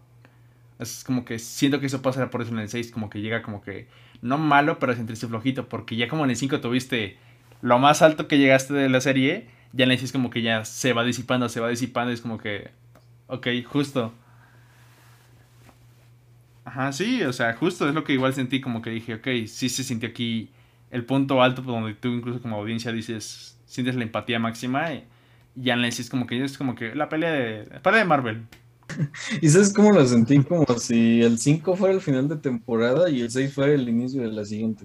O sea, creo que si lo digo, suena completamente estúpido al decir de que debería ser así esa división, porque pues evidentemente al final de días, al, al final del día, para lo que tú vienes a ver un producto de Marvel, es para ver el desarrollo y chingadazos al final. O bueno, como luego te sucede Loki, que es un confrontamiento moral, pero siempre buscas como la resolución del conflicto en el último episodio, ¿no?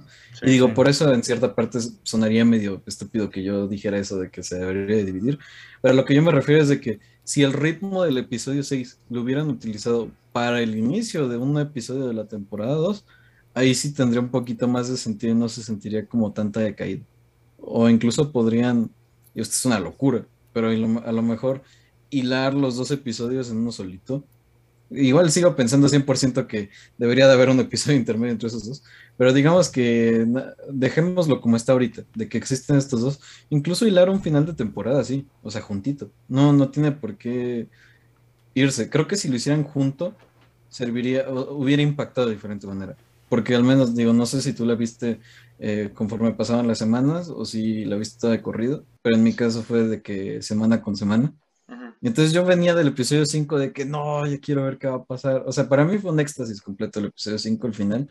Y dije, bueno, ahora quiero saber cómo van a, o sea, cómo carajo van a hacer para agarrar ese ritmo tan alto que tienen de clímax y digamos que fusionarlo con el siguiente para que no se sienta como que la pelea es mucho menos interesante que el conflicto interno, que es parte, ¿no? De, lo que hablamos. El conflicto interno se siente súper más interesante que el externo de salvar al mundo y, y de Amit contra Khonshu. O sea, como que eso pasó a segundo plano.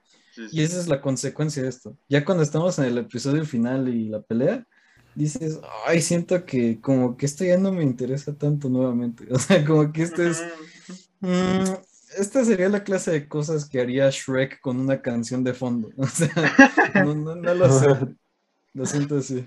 ¿Ustedes no les da risa cuando los estos los sirvientes de, de Amit dicen de que juzguenlos y empiezan a agarrar a pura gente ahí random que andaba pasando? Y Sí. "Ala, pues ¿cuántos eran? Se cargaron como 500 personas. Se pone a tocar gente. Nada más todo. iban como 12. Sí, eso, mm, cuando yo vi eso me dio como que un poquito, o sea, siento que fue como comedia involuntaria. Sí. Porque planteaba hacer un momento así como de, oh my god, no, ¿qué está pasando? Sus almas. Pero lo, no sé si- y los meto de cara a todos. Ah, No sé si fue- o sea, es que no sé si fue parte del montaje o no sé si fue parte, o sea, algo falló en toda la fórmula en ese preciso momento Sí. Que pasó de ser una escena súper así seria de que, oh no, ¿qué está pasando? Eh, Así de que Mark, sálvalos. Y en ese momento mi mentalidad fue de que, verga, sí solté la risita, como que sí fue de que, no sé, pudo, haber sido mejor esa parte. Sí, igual, pienso lo mismo. Pienso, pienso lo mismo. ¿Algo más que quieran destacar? Porque ya... Ah, mira, ya pasamos la hora. A la verga, se fue rápido. Um, pues no sé, o sea, una cosa que sí me gusta destacar mucho es toda la fase del psiquiátrico. O sea, digo, sí, cierto, no hablamos de eso. me- Sí, no, no, sí, sí, sí, sí, sí, me he leído algunos cómics de Moon Knight, mm, algunos no los he acabado. Por ejemplo, el, el en el que está basado no lo he acabado, pero me está pareciendo muy interesante. Sí, sí, sí. Que es el Ron del 2016, creo. Que es, bueno, supongo que lo conoces.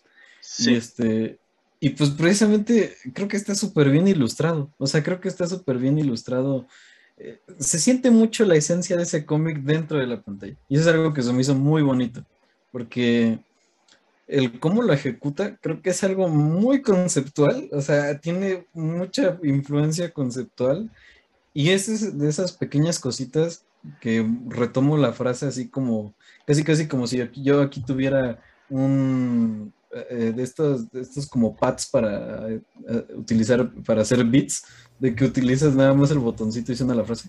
Así que no puedo creer que Marvel haya hecho esto. O sea, como que ahí en ese momento presioné eso.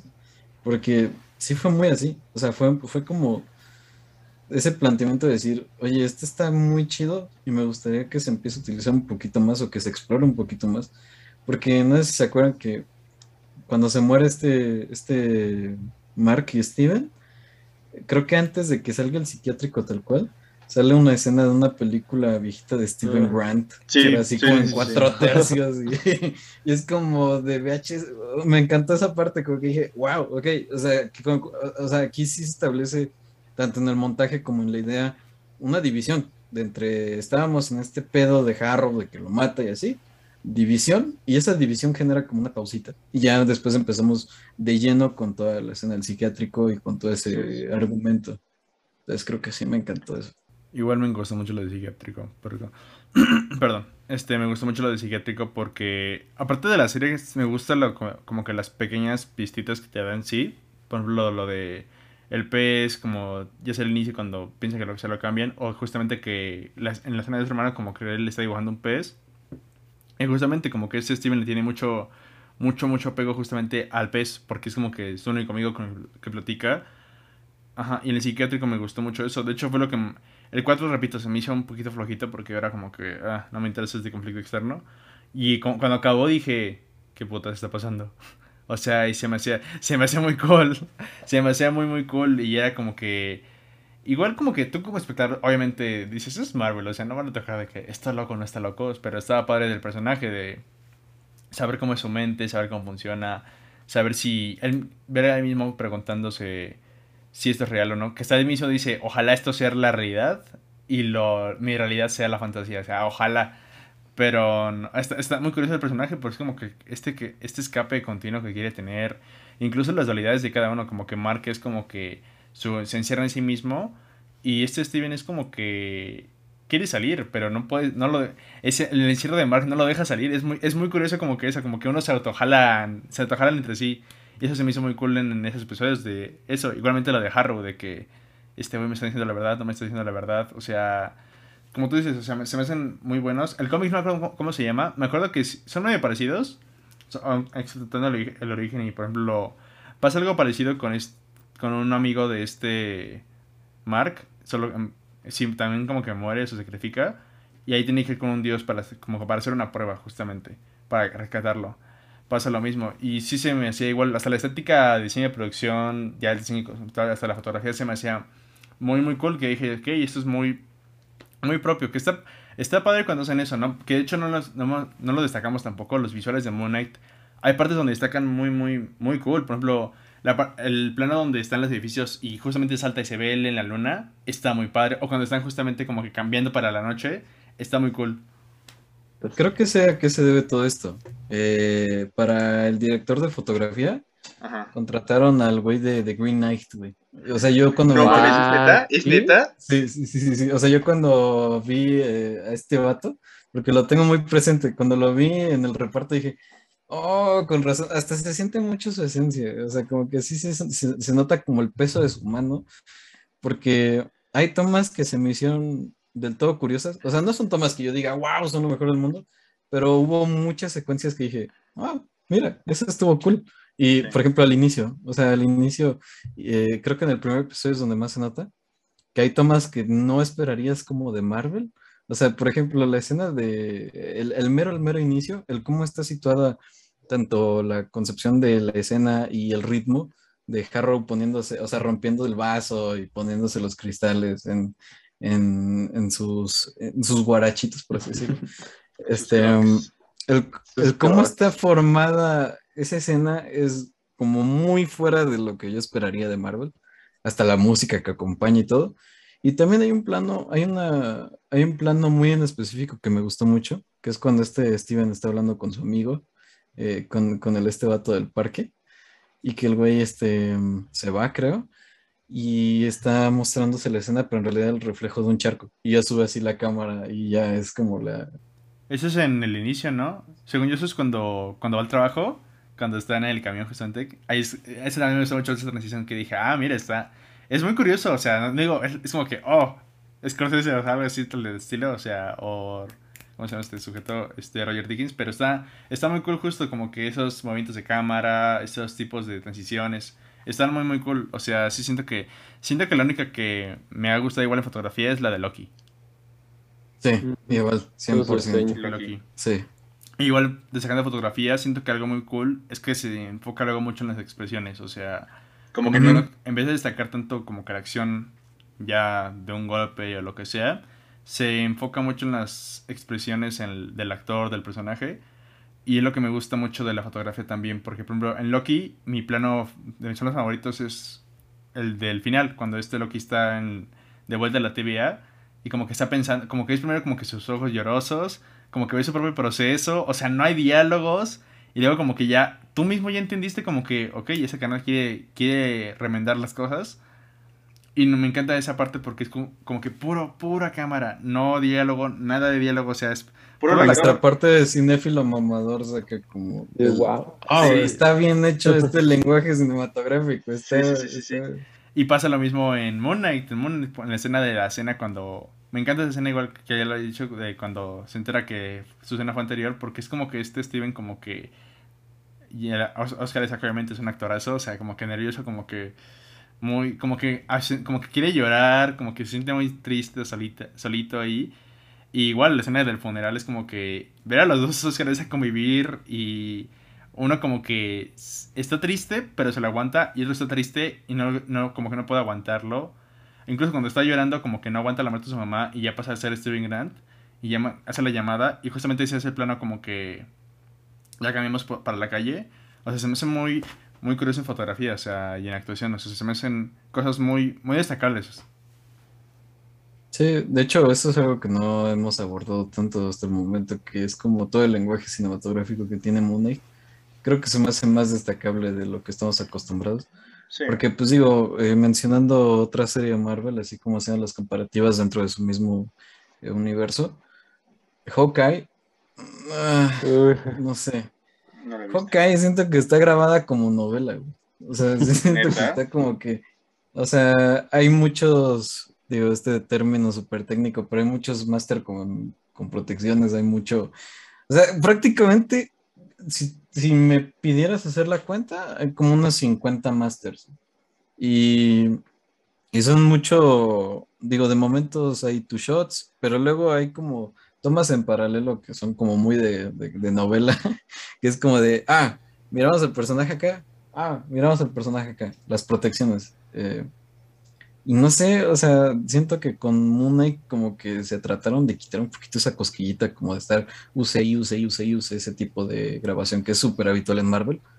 Y el ahora ver que están experimentando con planos, con secuencias, con movimientos de cámara un poquito, o sea, que tú al ver un proyecto de Marvel no esperas, ¿sabes? Así ya como analizándolo, tú cuando analizas un producto de Marvel no esperas que sucedan esa clase de cosas con el lenguaje cinematográfico y siento que aquí sí lo cuidaron de una Sí. forma muy bonita. Sí, sí, sí, totalmente igual, o sea, la sacaron y hasta hacer muy bien el contraste de vestuario, este, fotografía, luces, o sea, siento que lo hacen muy, muy bien en ese aspecto. Hay una escena donde no me encanta eso, que es en el episodio 1 justamente, que es cuando está, es la persecución con Harrow, ahí no me encantó tanto, como que sí, sí notaba muy, aparte del croma, muy, muy artificial todo, o sea, no, no me encantaba ahí. Sí, ahí sí dije, sí, ahí sí dije, no, no me encanta, pero por ejemplo, en escenas ya concretas como él en su apartamento, sobre todo en el psiquiátrico, en el psiquiátrico sí siento que es donde más juegan con esto, el contraste de vestuario, el contraste de luces, o sea, digo, se ve muy bien, o sea, se ve muy, muy bien, eso sí me gustó mucho. Claro. Sí.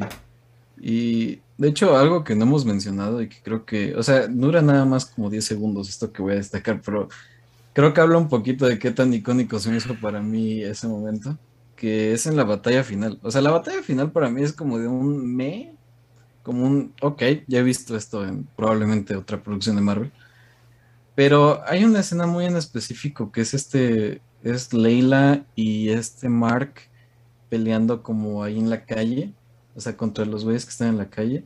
Y cuando cambia a Steven y saca sus, sus, este, sus palitos estos, yo lo sentí tan Daredevil que dije, oh, fuck, esta secuencia está muy buena. Porque primero, la forma en la que se utiliza la fotografía es como muy general. O sea, el plano está muy en general, está como viendo todo el callejón.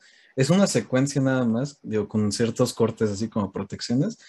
Y la, o sea, en sí la coreografía que se utiliza, no, no podía dejar de pensar, oye, qué chingón estaría que a lo mejor se adapte como este personaje de Moon fuera de su espectro así de salvar al mundo de un pinche ser, este, de un dios egipcio, y más establecerlo como en varios momentos ha sido que es como un vigilante callejero. En varios momentos dije, imagínalo con Daredevil, o sea, ahorita que Daredevil ya es canon en, en el MCU. Y que ya va a tener serie, sí es cierto. Ajá, y que están desarrollando su serie. Güey, o sea, yo no podía dejar de fangirlear a Steven así con sus, eh, con sus palitos y luego cambiar a la transición de Mark y sacar sus cuchillas. Yo dije, wow, esto es precioso. Sí, es muy curioso. Justo. Dicho, también destacan mucho aquí, noté mucho, destacaban mucho el gris y el blanco. Por ejemplo, notaban bastante, obviamente por la luna. Como por ejemplo en, Loki, de la directora de fotografía de Loki, este, ella también usa mucho el morado y en Loki si te das cuenta que usa, usan mucho el morado, usan mucho los verdes, o sea, y está muy cool como, eso sí me gusta, o sea, por eso me gustaría que le dieran más libertad, no solo creativa en Marvel, sino visual. Siento que deberían despejarse de ese tono grisáceo que tiene mucho de Marvel, como que se, se despeguen de eso porque está Moon Knight, o sea, como tú dices, o sea, usa, usa, los blancos, los grises, o sea, las luces, o sea, está muy padre, y en Loki es como que los verdes, los morados, y es como que darle identidad a cada serie, o sea, no solamente darle identidad narrativa, sino también identidad visual, ya sea en movimientos de cámara, el lenguaje, el lenguaje cinematográfico, o sea, es tan... Siento que hay que hacer eso. Sí, claro. Sí. Y que digo, nada más a San Raimi se lo permitieron hacer hace poquito. Porque San Raimi, justamente. Sí, pero precisamente es la primera vez que digo, gracias Marvel por permitirle a un director y, y básicamente pues estaba la parte del colorista por fin lo dejan utilizar, este, eh, ¿cómo se dice esto? Eh, o sea, por fin lo dejan utilizar LUTs, por fin los dejan utilizar ya colorizaciones más interesantes. Y es que ese es el problema de Marvel muchas veces en lo visual, o sea... Ay, sí, es que, es que son muy grises, ¿no? Son bien grises sus paletas de colores. Digo, ¿por qué está tan gris? No lo entiendo. Por ejemplo, ajá. Ah, sí, se se ve horrible, se ve horrible esa madre. O no es más, vean este Doctor Strange, o sea, o sea, sí, los, en Doctor Strange 1 se ven bien los visuales, pero fíjense en la paleta de colores, es muy gris, es demasiado gris. O sea, neta es horrible esa paleta de colores. La, la película donde más noto eso es en Capitán América 2. ¿Qué digo? O sea, ahí no te hace tanto, no, no te golpea tan de frente porque hace, o sea, combina con el tono de la película. Pero si ya estamos hablando de que Marvel quiere cimentar estas obras con diferentes estilos que son completamente diferentes entre sí, pues también un poco el apartado visual, o sea, deben de trabajar mucho en eso. Imagínate, o sea, ¿por qué A24, que es un estudio súper chiquito, en cada película es súper diferente entre sí muchas veces? Y Marvel que tiene un chinguero de dinero y un chingo de presupuesto para hacer tomas súper locas y cosas súper o sea, extremas, ya llevarlo como al límite, no lo han hecho y creo que les da miedo, pero estaría excelentísimo. Excelentísimo. Incluso en ese apartado ya de montaje, por ejemplo, o sea, solo le hicieron como dos episodios, o sea, no es que solamente uno, cuando este Steven veía a este Konshu como, como sobre una película de terror. Eso estaba muy, muy padre, o sea, que usaban las luces, usaban justamente el sonido, y como que las sombras y como que poco a poco, poco a poco, digo, está muy cool, o sea, arriesguense a esto, o sea, ah, incluso, incluso en los flashbacks, en los flashbacks como que cambiaban tonalidades, o sea, cuando sientas una tonalidad diferente cuando ya se muere el hermano y ya todo, es como que muy opaco, incluso en la habitación de Steven es muy, muy opaco todo, y está muy cool como pasamos de esos flashbacks, ya blanco, casi casi blanco total, de, como si fuera su mente, de un manicomio, de Steven, o sea, está muy padre ese contraste que hacen, justamente, o sea, y digo, tienen que hacer más esto porque es muy, es muy, como, o sea, para, para nosotros a lo mejor más, Pero incluso para una audiencia es muy satisfactorio de ver, o sea, es como que cierto placentero, te da cierta placencia. Es que es como esa sensación de no saber por qué sientes eso. O sea, digo, a mí me pasaba antes de pues, aprender los tecnicismos de cine, que tú como audiencia, cuando no tienes nada de conocimiento sobre cine, imagen y foto, dices, ah, siento bien rarito, pero está chido, o sea, como que Ajá. siente extraño el ver esta imagen, pero no sé por qué. Y eso le pasa mucho al espectador casual. He visto mucha gente que sí está asombrada, por ejemplo, por los visuales de Doctor Strange, precisamente por eso, porque son muy, Sí. son muy característicos. Sí, es que está padre, o sea, es como que, o sea, el cine es más que, más que contar, siempre también es ver, o sea, y es como que, y, em- y siento que algo muy bueno es que, siento que, siento que hiciste algo bien cuando impregnaste una imagen en alguien, siento que hiciste algo bien cuando impregnaste tal fotograma, tal frame, tal plano, o sea, o sea, eso sí se lo saca, por ejemplo, igual ya dijimos en Moon, el de la luna, el saltando, o sea, hay frames que, o incluso cuando llega, ya dijimos, cuando llega este al jardín, ese, eso con, con el sol, las luces, o sea, es, muy hermoso y se te queda, o sea, y es como que ahí ya, ya es la convergencia de la actuación de Oscar Isaac, los visuales, la música, o sea, todo, y es como que, ok, es, ya es un conjunto para que esto se te quede en la mente y se me hizo muy cool de Moon Knight. Sí, 100%. Tú, Daniel, que no has hablado, o sigues trabado. Por eso me estoy reservando hablar. Eh, no, sí, no. De los visuales es que, es que los perdí un poco porque como me estaba sacando a cada rato el maldito zoom, apenas me, me logré como agarrar de, de en qué iban. Eh, pero sí, justo de los visuales creo que sí. Es lo que es algo que hace destacar a, a, a Moon Knight.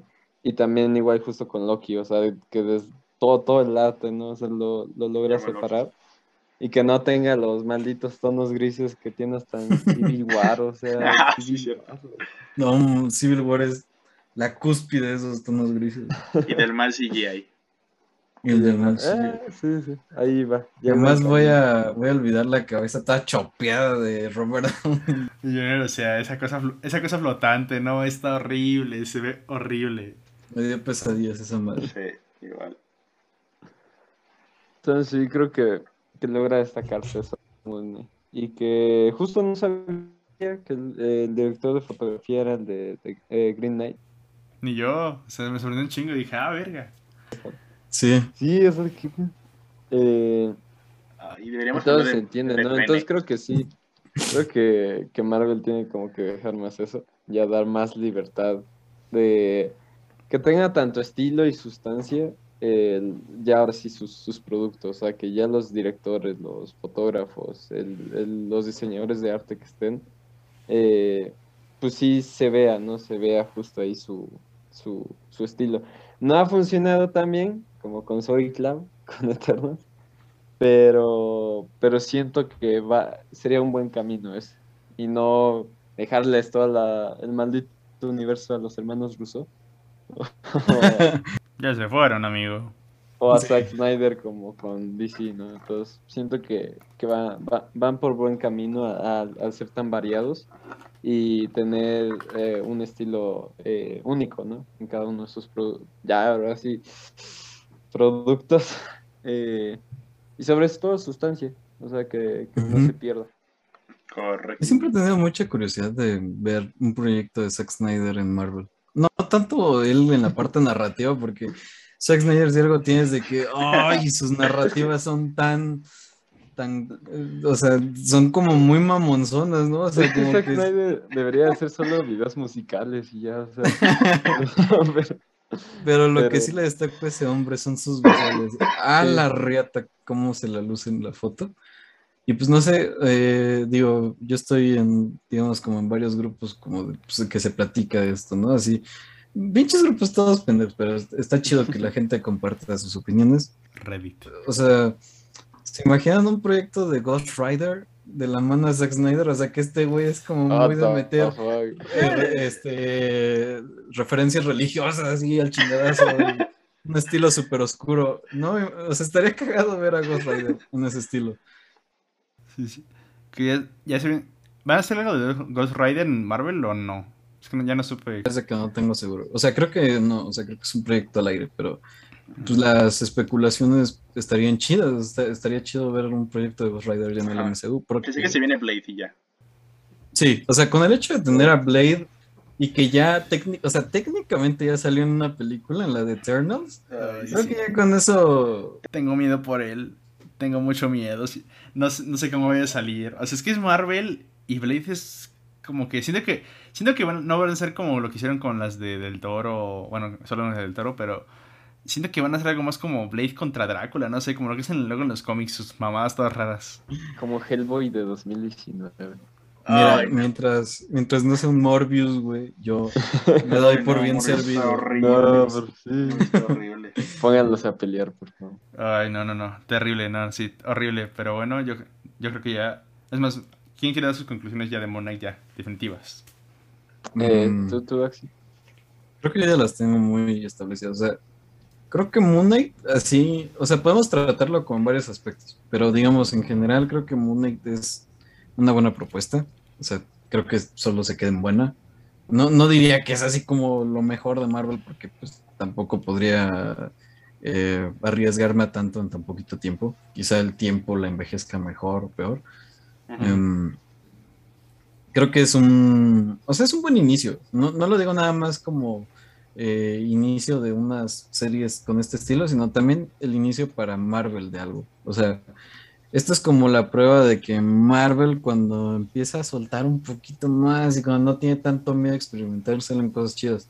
O sea, y lo digo en el momento en el que ya están invitando, o sea, estos fichajes, como por ejemplo el, el cinefotógrafo de, de, Green Knight. O sea, ya cuando empiezan a hacer como esta selección más minuciosa, como de gente mucho más estilística en su ejecución, creo que ahí es cuando da algo bueno. Y, y si ya partieron de esto, me da mucha esperanza ver qué pueden hacer en el futuro, ya cuando Marvel se deje de ciscar, de, de estar utilizando como eh, cosas más únicas. Pues sí, o sea, creo que la narrativa está bien. Eh, vuelvo a lo mismo de que me da como esa pequeña cosquilla de pensar que no se solventan algunas cosas, creo que se quedan al aire, pero en general creo que es una buena propuesta y más que nada, es- o sea, creo que esto no lo tocamos, pero incita mucho a que la gente aprenda de este personaje, porque Moon Knight, cuando se anunció el tráiler, yo conocía mucha gente que, o sea, que apenas estaba aprendiendo y que me decían, oye, ¿quién es ese güey? Yo de, oh, no, o sea, si esta serie sale buena y realmente ayuda a expandir un poco la curiosidad de que aprendan quién es Moon Knight, creo que hicieron algo bien. O sea, porque Moon Knight es un personaje precioso y espero que Sí. sea un incentivo a que la gente aprenda más. Pues creo que esas son mis conclusiones. Ok. Ok. ¿Las tuyas, Daniel, o estás en la más allá? Ya, ya estoy eh, Ah, ok. con el hipopótamo. Eh, ay, se me fue el nombre. Ah, sí, cierto. Cuando Leila ya por fin tiene poderes, qué emoción. Eh, ah, bueno, eh, pues sí, justo. Creo que no deconstruye de Marvel, obviamente, pero pero pero siento que al menos sí se arriesga tantito, o sea, al menos sí es una, justo como decía Alex, una buena propuesta.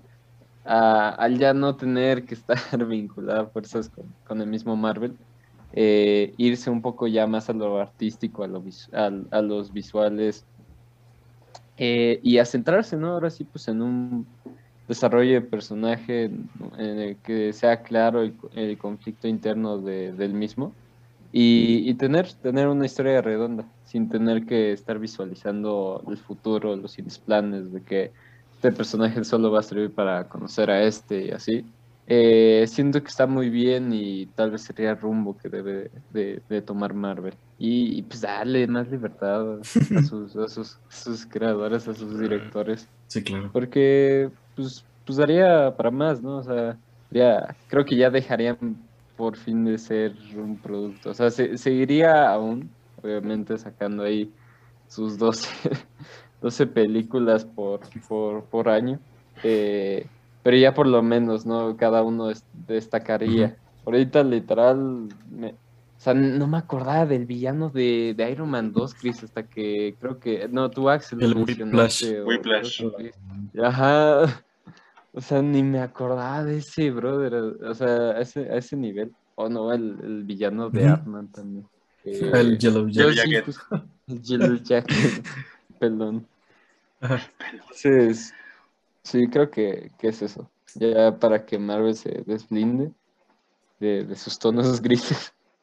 Eh, y ya por fin ya, eh, pues sí, crear. cre- iba a decir crear arte, pero no. O sea, crear ya algo más personal. Sí, Ok. sí, sí, sí. Justo. Y ya, creo que ya. Creo que es, a pesar de que tuve conflictos con dos episodios, eh, la verdad creo que, que fue un, un buen, un buen riesgo. Y que aparte que uf, ver a, a- a Oscar Isaac ya, ya es la gloria. Menos en Apocalipsis, pero menos en Que Apocalipsis. también es, que también es, también es egipcio. Y también es Sí. egipcio, ajá. Es la prueba de que las segundas oportunidades existen. O sea, wow. Esto me lo confirma. Sí, precisamente. Justo, justo. Entonces sí. eh, y ya, nada, eso. Qué bonito. Qué hermosa conclusión. Pero, ah, sí, cierto, falta yo. No sé por qué se me falta a mí. Este, igual, o sea, Moon Knight se me hace, no sé si riesgo como tal, porque siento que ya el riesgo había sido con Loki. Como que fue, yo, cuando vi Loki fue como que la primera vez que dije, bien Marvel, ¿ves lo que pasa cuando haces libertad? Bien, la puta madre. Ajá, y Moon Knight es como que eso, como que la prueba de que tienen que irse por otra tangente, otras narrativas, o sea, no importan los caminos, importa justamente tu personaje, tus los conflictos que le das. Igualmente, ya sea la libertad narrativa, visual, este, de música, lo, lo que sea, o sea, con eso le das, una identidad. Y creo que Moon entiende eso en, varios aspectos sí, en varios aspectos no tanto. A veces sí, como que medio flaquea, pero como que se mantiene, eso me gusta, o sea. No es perfecta, o sea, pero es un buen producto. o sea, se me hace un- generalmente se me hace un muy buen producto porque no puedo decir que es malo porque o sea, su narrativa no es, no es mala, o sea, no es una obra maestra, pero no es mala. Igual, como ya dijo Axel, o sea, la, la fotografía se destaca bastante en muchos momentos, incluso por la narrativa de la misma serie. Y igualmente, o sea, las, las actuaciones, o sea, tenemos, tenemos leyendas aquí, o sea, una leyenda ya hecha que es este Ethan Hawke y una leyenda que se está creando que es este Oscar Isaac, o sea, y neta los dos son tremendos actores, o sea, Oscar Isaac neta, vean películas de él, o sea, incluso Apocalypse, o sea, yo sé que Apocalypse no fue, no fue su culpa porque, o sea, Oscar Isaac no es mal actor, o sea, Oscar Isaac es, o sea, es una, una bomba, o sea, de actuación. Y lo demuestra aquí en Moon Knight, o sea, aquí en Moon Knight actúa cañoncísimo. Y sí, se me hace un- una serie muy buena, o sea, siento que puedes verla sin... No eres fan de Marvel incluso, y eso se me hace muy bueno. Eh, no, que, no, que aporte a- no que eso aporte a su calidad, pero se me hace un factor bueno para el público. Y sí, o sea, se me hace muy bueno. Like. Se la también. Es- Moon Knight. creo que es de las poquitas cositas de Marvel que le he puesto cuatro estrellas y, o sea, sentí que se las mereció completamente. Cha, yo le digo tres y media. Yo sí me arriesgué a ponerle las cuatro. Creo que para mí, tres, para mí tres y media es como What? que muy buena. Ya. Tres y media ya. Bueno, sí. Entonces, así yo lo manejo como que 3 es buena y 3 y media es muy buena. Ya 4 le pongo excelente para mí. ok, ok, ok. Ajá, por eso. Mm. Pero bueno, Ale- Axel, ¿dónde seguimos? ¿Dónde encontramos? Promociona lo que tengas que promocionar, que tú tienes un chingo de cosas a cada rato. No. No, de, de pronto, digo, quisiera anunciar como el multiverso, pero creo que eso ya va a ser después, porque ahorita estoy ya demasiado impresionado con eso. Cinco años. Eh, sí, precisamente. em, pues me pueden encontrar en, en Instagram, estoy como Rocket-Fuentes. Em, Rock. pueden encontrarme de esa manera, creo que es bastante sencillito. Em, ahora mismo, o sea, sí tengo proyectos, pero creo que me gustaría ya platicarlos después, ya cuando los tenga como publicados. Entonces creo que sería nada más eso. Y, y pues ya, sí, todo bien. Ok. Vean sus, vean sus fotos, son muy, muy buenas fotos. Gracias, gracias. ¿Y tú, Daniel? Eh, oye, siempre se me olvida pasarte otra vez mi link de Instagram. Pero bueno, ahora sí lo voy a mandar. Eh, me, bueno, me pueden seguir en todos lados como Danny Boy Ponce, creo que también en YouTube, si no es que ya lo cambié. Eh, y ya, eh, proyectos ahorita no, nada. Ahorita nada más voy a necesitar a, Christian para que me haga un mood board. Eh, Pero ya fuera, fuera de eso, no. Eh, ahorita no ando. Tal vez después, sí, sí se arma algo ahí con la escuela. Y ya. Nada más. Tres, estrellas, tres estrellas y media. No, Nice, nice, nice, Sí. nice. De acuerdo, a mí pueden seguirme en... Recuerden seguirnos, de hecho, en la página de Instagram del podcast, que es Adam Driver Fan Account. A mí en Instagram me siguen como Chris-Cinema, en Letterboxd como Cristian Z. Sánchez y yo. Y bueno, esperemos que les haya gustado este episodio.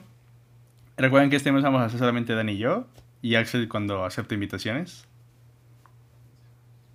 Excelente, mañana a las 11. ¿No es cierto? Este, pero sí, porque este, este mes vienen cositas. Tenemos tanto películas como individuales, y de hecho vamos a hablar de la trilogía de este. Sujeto, incluyendo las malas. Ah. Sí, ah, ya sé. Mira, a menos con lo que ahorita estás viendo, como que sí me interesó, no sé por qué. Ay, no, está horrible sí, viejitos. No Pero mira, acordaba. vamos a empezar mal, acaba- acabaremos con Logan. Pero bueno, eso ya Ah, será sí. para Oh, ok, otro tema. ok. Así, que, nos vemos en los próximos episodios. Gracias Gracias por estar aquí. Gracias a este Axel por estar aquí. Me encantó que estuvieras aquí. Será- Pero bueno. Encantado yo. Eso fue todo por esta ocasión. Bye. Bye.